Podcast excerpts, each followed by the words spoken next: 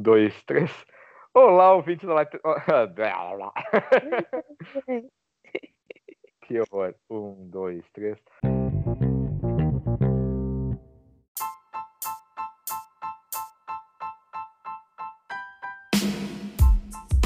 Olá, ouvintes aleatórios. Aqui quem fala é seu host, o Daniel, e sejam bem-vindos a mais um novo episódio do Aleatoridades Podcast.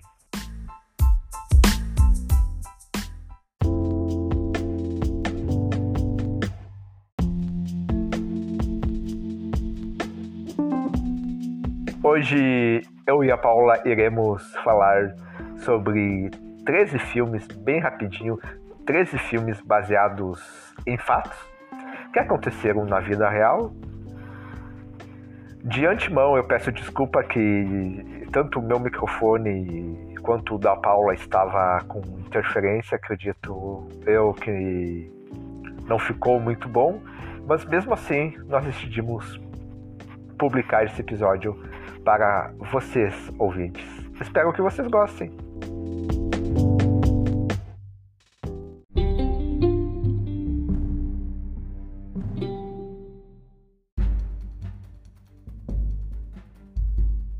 Olá, ouvintes aleatórios.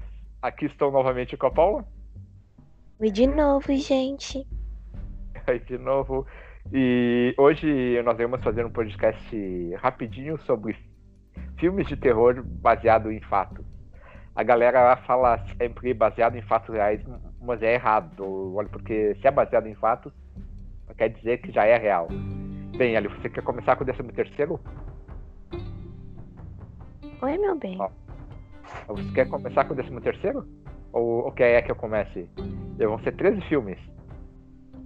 Pode começar. Tá, tá eu começo então. O, o 13 terceiro da lista é a Maldição dos Mortos-Vivos, de 1988. O roteiro é um antropólogo da Universidade de Harvard viaja ao Haiti para recolher amostras de um pó misterioso, uma substância que embaça a mente e bloqueando toda a função motor humana. E a história real é: o filme foi baseado no livro A Serpente e o Arco-Íris, de Wade Davis. O autor teve uma experiência na qual ele conheceu uma ciência originada séculos atrás. No livro, ele descreve o que descobriu a respeito do processo de, zumbifica... de zumbificação. Hum, mas, gente. É, eu olhei esse filme, ele vai para Haiti, é, ele, ele aprende o voodoo. O voodoo? Ah, é sobre sim. o voodoo. Então, você quer ler o próximo? O décimo segundo? Sim, o décimo segundo é a última profecia de 2012. É, no roteiro, um repórter, John Klein, e sua esposa querem comprar uma casa. Após visitarem uma, uma delas, os dois se envolvem no acidente de trânsito. Após isso, a mulher afirma ter visto uma criatura estranha e sinistra. É baseada na história real de um livro de John Carroll, que estudou por meio dos relatos de várias testemunhas a existência do homem mariposa, que, na realidade, promoveu uma investigação própria sobre a criatura. O monstro misterioso teria sido visto pela primeira vez na véspera do acidente da Silver Bridge, que provocou a morte de 46 pessoas. Exato. Eu recomendo esse filme, é muito bom. É com o, o Richard Gere. É muito bom esse filme. Assistam. Assistam esse filme. A Última Profecia. É excelente. Eu recomendo demais. E o, e o décimo primeiro, o 11 é Monster, Desejo Assassino, de 2003. O roteiro é Alien Wormos, ganha vida como prostituta e no encontro com dos seus clientes é estuprada e espancada. Ela consegue pegar o revólver que estava nas roupas do homem e o mata. Após esse fato, Aileen, Aileen volta ao trabalho e continua matando mais clientes. Mas ela possui o seu próprio código de honra não mata aqueles que considera boas pessoas. O filme conta a vida de Eileen Warnos, que foi declarada culpada e condenada a seis penas de morte. Sua execução aconteceu em 9 de outubro de 2002. E o filme também é muito bom sobre essa serial killer estadunidense, essa famosa serial killer. Sim, sim, a Charlize Theron está ótima nesse filme. Esse eu vi. Exatamente. Esqueci o nome da atriz que fez. Charlize Theron, verdade. E agora o décimo, número 10? É Maldição, de 2005. É, a família Bell, respeitada e querida por todos, acaba sendo vítima de uma maldição. Um fantasma passa a visitar a casa deles, tentando provocar a morte de um deles. É baseado na história real que é possível encontrar até 35 livros que abordam a história da família Bell que teria sido atacada por um espírito misterioso, algo que durante anos afetou a vida de todos, chegando a provocar a morte do patriarca da família. A morte de John Bell é o único caso da história dos Estados Unidos em que o fantasma foi responsabilizado. Olha. Olha só, eu não olhei isso aí, eu vou ter que olhar. O, o nono é o Horror em Amityville, de, de 2005. Claro, mas tem a versão antiga e tem o livro, né? Um, jo um jovem com três filhos se muda para sua nova casa. Os felizes proprietários a, compram a residência a um preço muito atraente. Infelizmente, eles não sabem que os antigos donos do imóvel ali, morreram de um jeito horrível.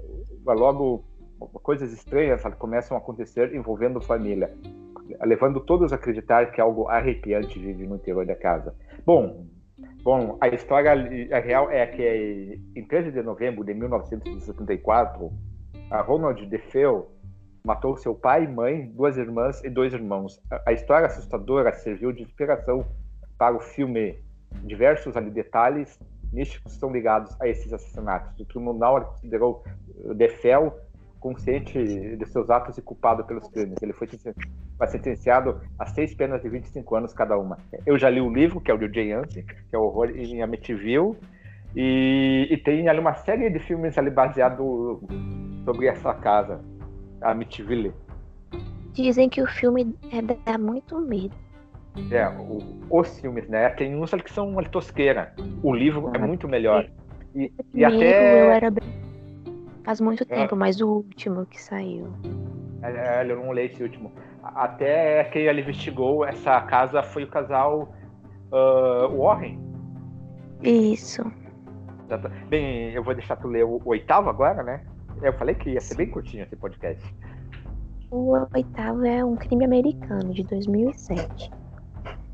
É, na história real, os pais de duas meninas. Não, na, no, na ficção, desculpa o pai de duas meninas, Silvia e Jenny, decidiram trabalhar em outra cidade. As crianças ficaram sob a responsabilidade de Gertrude Basnizenk em troca de um salário. No entanto, o primeiro pagamento atrasa duas semanas e Gertrude decide castigar as pequenas. Na história real, o assassinato de Sylvia Lenk é considerado o crime mais terrível já ocorrido no estado norte-americano de Indiana. É difícil tanto imaginar que a história tenha sido criada por roteiristas quanto pessoas de carne e osso foram capazes de cometer um crime assim. Os filhos diretos de outros da vizinhança torturavam e agrediam Silvia de várias maneiras. A mais horrível é que os vizinhos sabiam o que acontecia na casa dos Basnizenk, mas não fizeram nada para ajudar as meninas. Nossa, eu não assisti isso aí, mas eu vou assistir.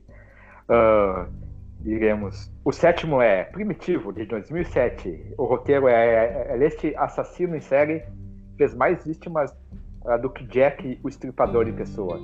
Foram feitas várias tentativas de capturá-lo, mas, que, mas quem tentava sempre voltava de mãos vazias, ou pior, transformavam-se em novas vítimas. Bem, a história real é o filme é inspirado na história de um crocodilo gigante de 6 metros, chamado Gustavo, ou Gustavo em português, né? Ele teria 65 anos de idade e devorado mais de 300 pessoas. Visitantes e caçadores locais continuam realizando expedições para matar o animal. Há quem tenha até pedido aos militares, aos militares que matassem o crocodilo ah, com a ajuda de, fugir, de fuzis e explosivos. Mas a fera continua viva. Vale assistir esse filme. Esse filme é muito bom. Sim. O sexto é? O sexto é A Troca, de 2008. No roteiro, após os enfrentamentos de Walter Collins, filho de Christine, a polícia o localiza, mas a mãe assegura que a criança trazida não é o seu filho. Desesperada para provocar a, a retomada das buscas, Christine procura os meios de comunicação em busca de ajuda. Mas as autoridades, com medo de terem a reputação prejudicada, desacreditam a mulher, fazendo com que ela seja considerada louca. Na história real, os natos do, do galinheiro de Unville foram sequestros e assassinatos de meninos ocorridos em série na cidade de Los Angeles. Para destruir os cadáveres era usado cal e os restos eram enterrados no terreno de um sítio. Ainda assim, alguns corpos foram identificados. Provavelmente um deles era o de Walter Collins. Agora você já sabe todos os detalhes sórdidos dessa trama. É, esse eu não assisti também. O quinto esse filme é só... Assistiu? É bom? É, então Sim, tem na... tinha na Netflix. É muito bom. Sim, o quinto é Shadow People, de 2013. O roteiro é um popular programa de rádio recebe a ligação de um jovem assustado, afirmando que pessoas em forma de sombra matavam suas vítimas de maneira cruel durante a noite. A história é real. Os criadores do filme se basearam no fenômeno das pessoas das sombras. Cientificamente, esses fatos são explicados graças a uma ilusão de ótica. Especialistas realizaram uma experiência Durante o estímulo elétrico do cérebro de uma paciente que sofria de epilepsia, a mulher percebeu que alguém estava ali, repetindo cada um de seus movimentos. E quando os médicos pediram que a paciente lesse algo escrito num cartão, ela disse que um fantasma estava tentando tirar o objeto das suas mãos. Bem, as pessoas das sombras aparecem em vários relatos, em vários contos, em várias histórias reais. Enfim, esse filme eu também não assisti. Vamos ao quarto? Quarto é Invocação do Mal, de 2013. É, no, é, no roteiro, a família Perron se muda para uma nova casa, mas descobrem que não são os únicos moradores. As portas fecham sozinhas, o casal sente frio intenso, cheiro de coisa podre, e as crianças visualizavam reflexos estranhos nos espelhos. A família procura a ajuda dos Warren, uma dupla de exorcistas. Na história real, em 1970, uma mulher comprou um presente para sua filha, uma boneca. A menina levou o brinquedo para a escola, mas em pouco tempo a menina e sua amiga passaram a acreditar que a boneca tinha vida própria. Estudiosos de assuntos paranormais, Ed e Lorraine Warren, analisaram o caso e chegaram à conclusão de que o espírito maligno vivia em Annabelle. Hoje a boneca está no Museu do Ocultismo, no estado norte-americano de Connecticut. Olha só.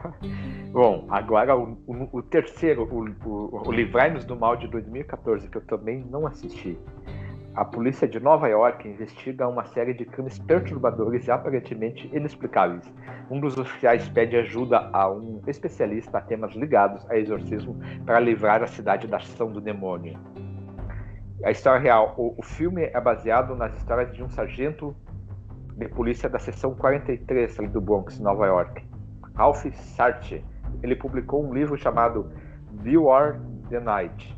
Na obra, ele descreve a sua experiência como sargento de polícia, com ênfase na investigação de casos que levantaram discussões sobre assuntos paranormais. O segundo é Robert, de 2015. No roteiro, Paul e Jane precisam demitir Agatha, sua, sua caseira, há vários anos. A cada dia, Agatha parecia se tornar mais maliciosa esquecendo de coisas com frequência. Descontente, antes de ir embora, a idosa dá ao filho da família um boneco chamado Robert. Após a gata deixar a casa, passos assustadores passam a correr. Na história real, este boneco serviu de inspiração para vários filmes. Na vida real, Robert foi um presente mal intencionado. A vingança pelos maus tratos sofridos por um funcionário da casa. Testemunhas afirmam terem visto coisas realmente assustadoras. O boneco movimentava os olhos e passava de um cômodo para outro numa velocidade espantosa. Eu também não assisti. Eu tenho, eu tenho um terror de alguns eu bonecos. Vi, eu não vi o filme, mas eu vi contando a história do, do garotinho que era dono dele. Que até depois que ele ficou bem velho, ele deixava o boneco trancado no, no sótão, porque ele morria de medo do boneco, até quando ele era idoso. Nossa! Bem, o primeiro é, o número um é O Pesadelo, Paralisia do Sono, de 2005. O roteiro é, o diretor do filme entrevistou todos os participantes do projeto se propondo a recriar tudo o que acontecia em seus sonhos. O documentário mostra a natureza dos pesadelos, com base nos exemplos de oito pessoas. Todos relatam sonhos similares nos quais surge a misteriosa e assustadora silhueta de um homem. A história real o filme explora um fenômeno chamado paralisia do sono. Acredito que todos nós já passamos por isso. Com a ajuda de oito pessoas, o espectador ele pode ver o que acontece quando alguém está quase acordado, mas a consciência segue presa. A pessoa percebe tudo o que acontece ao seu redor, mas é incapaz de controlar o próprio corpo. Então é isso, gente. Eu e a Paula, ali resolvemos fazer um podcast bem rapidinho, bem curtinho Desculpa qualquer coisa, mas é isso. Espero que vocês gostem. E Paula, eh, quer falar alguma coisa? Gente, obrigada. E sigam a gente lá no Instagram, arroba Podcast. Isso, e na página no Facebook também, que é Aleatoriedades Podcast. Então é isso, pessoal. Obrigado e tchau. Ah, quer falar alguma coisa? Eu te cortei. Tchauzinho. Tchauzinho. Tchau, tchau.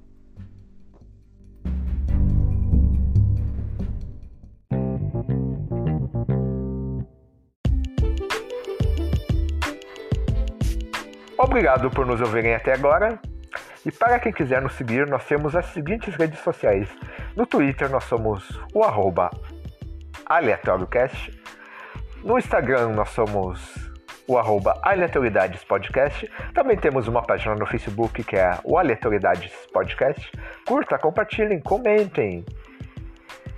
Também temos um e-mail para quem quiser mandar sugestões, críticas, parcerias, vale presentes e qualquer coisa a mais.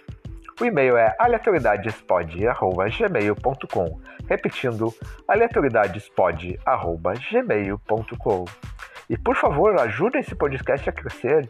Indique amigos, inimigos, fantasmas, parentes, qualquer pessoa que, que o ouça e o, o, e o popularize. Olha a palavra bonita. Simples, mas bonita. E também nos siga na sua plataforma de podcast preferida, seja ela Spotify, Google Podcast, Castbox, Apple Podcast, isso também nos ajuda, nos dá uma força e um up tremendo, ok? Obrigado e tchau!